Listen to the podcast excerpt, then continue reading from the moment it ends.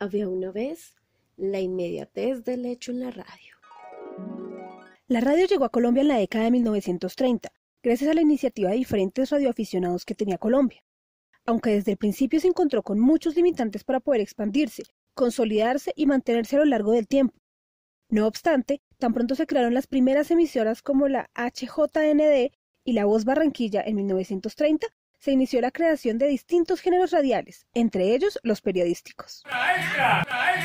A pesar de que las emisoras nacientes tenían espacios en los que se leían noticias escuetas, se considera que el verdadero comienzo del periodismo en radio tuvo lugar con el descubrimiento para el país y el mundo del accidente aéreo en el que pereció Carlos Gardel, el 24 de junio de 1935.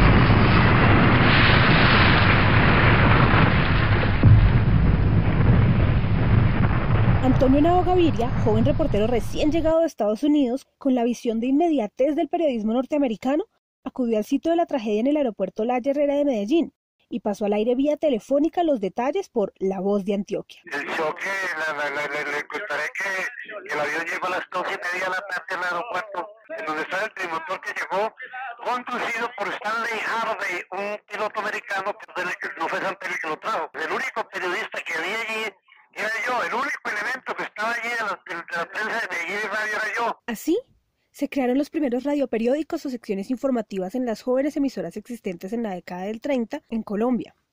Esto significó la creación de un género clave en la programación radial y la etapa que tuvo esta, sin mencionar la oportunidad que le llegó a la radio para producir información propia y asumir con responsabilidad su rol informativo independiente de otras fuentes de noticias como la prensa. Así, las producciones radiofónicas de índole periodística se fueron creando y consolidando en la medida que las emisoras fueron madurando sus procesos de producción y emisión. De esta forma, varios noticieros y programas de opinión han alcanzado renombre nacional a lo largo de la historia de la radio. Algunos muy populares como Orientación de Juvenal Betancourt, cuyo emblema era La Tribuna de la Patria, o Alerta Bogotá, del médico y locutor Cristóbal Américo Rivera. Atención trabajadores distritales. Noticiero alerta a la hora del trabajo. También dentro del radioperiodismo entran los satíricos y ácidos como El Pereque de Humberto Martínez Salcedo, Clarín de Miguel Zapata Restrepo en Medellín y Contrapunto de Jaime Soto. Y aquí está El Pereque.